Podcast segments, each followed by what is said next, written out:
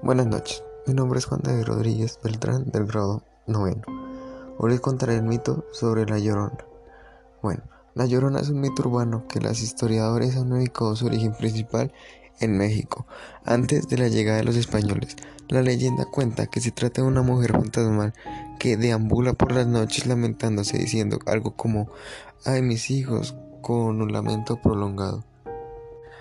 El mito ha evolucionado con el tiempo y tiene muchas versiones, pero todas coinciden con que este espíritu es el de una mujer que asesinó a un hijo recién nacido para tratar de limpiar sus culpas por un pecado, tal vez el de la lujuria.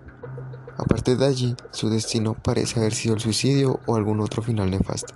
Sin embargo, por sus pecados no pudo ingresar al cielo ni al infierno, siendo condenada a vagar por las calles apareciéndose en las encrucijadas de los caminos. Los que aseguran haberla visto comentan que lleva cabello largo y un vestido blanco mientras se lamenta.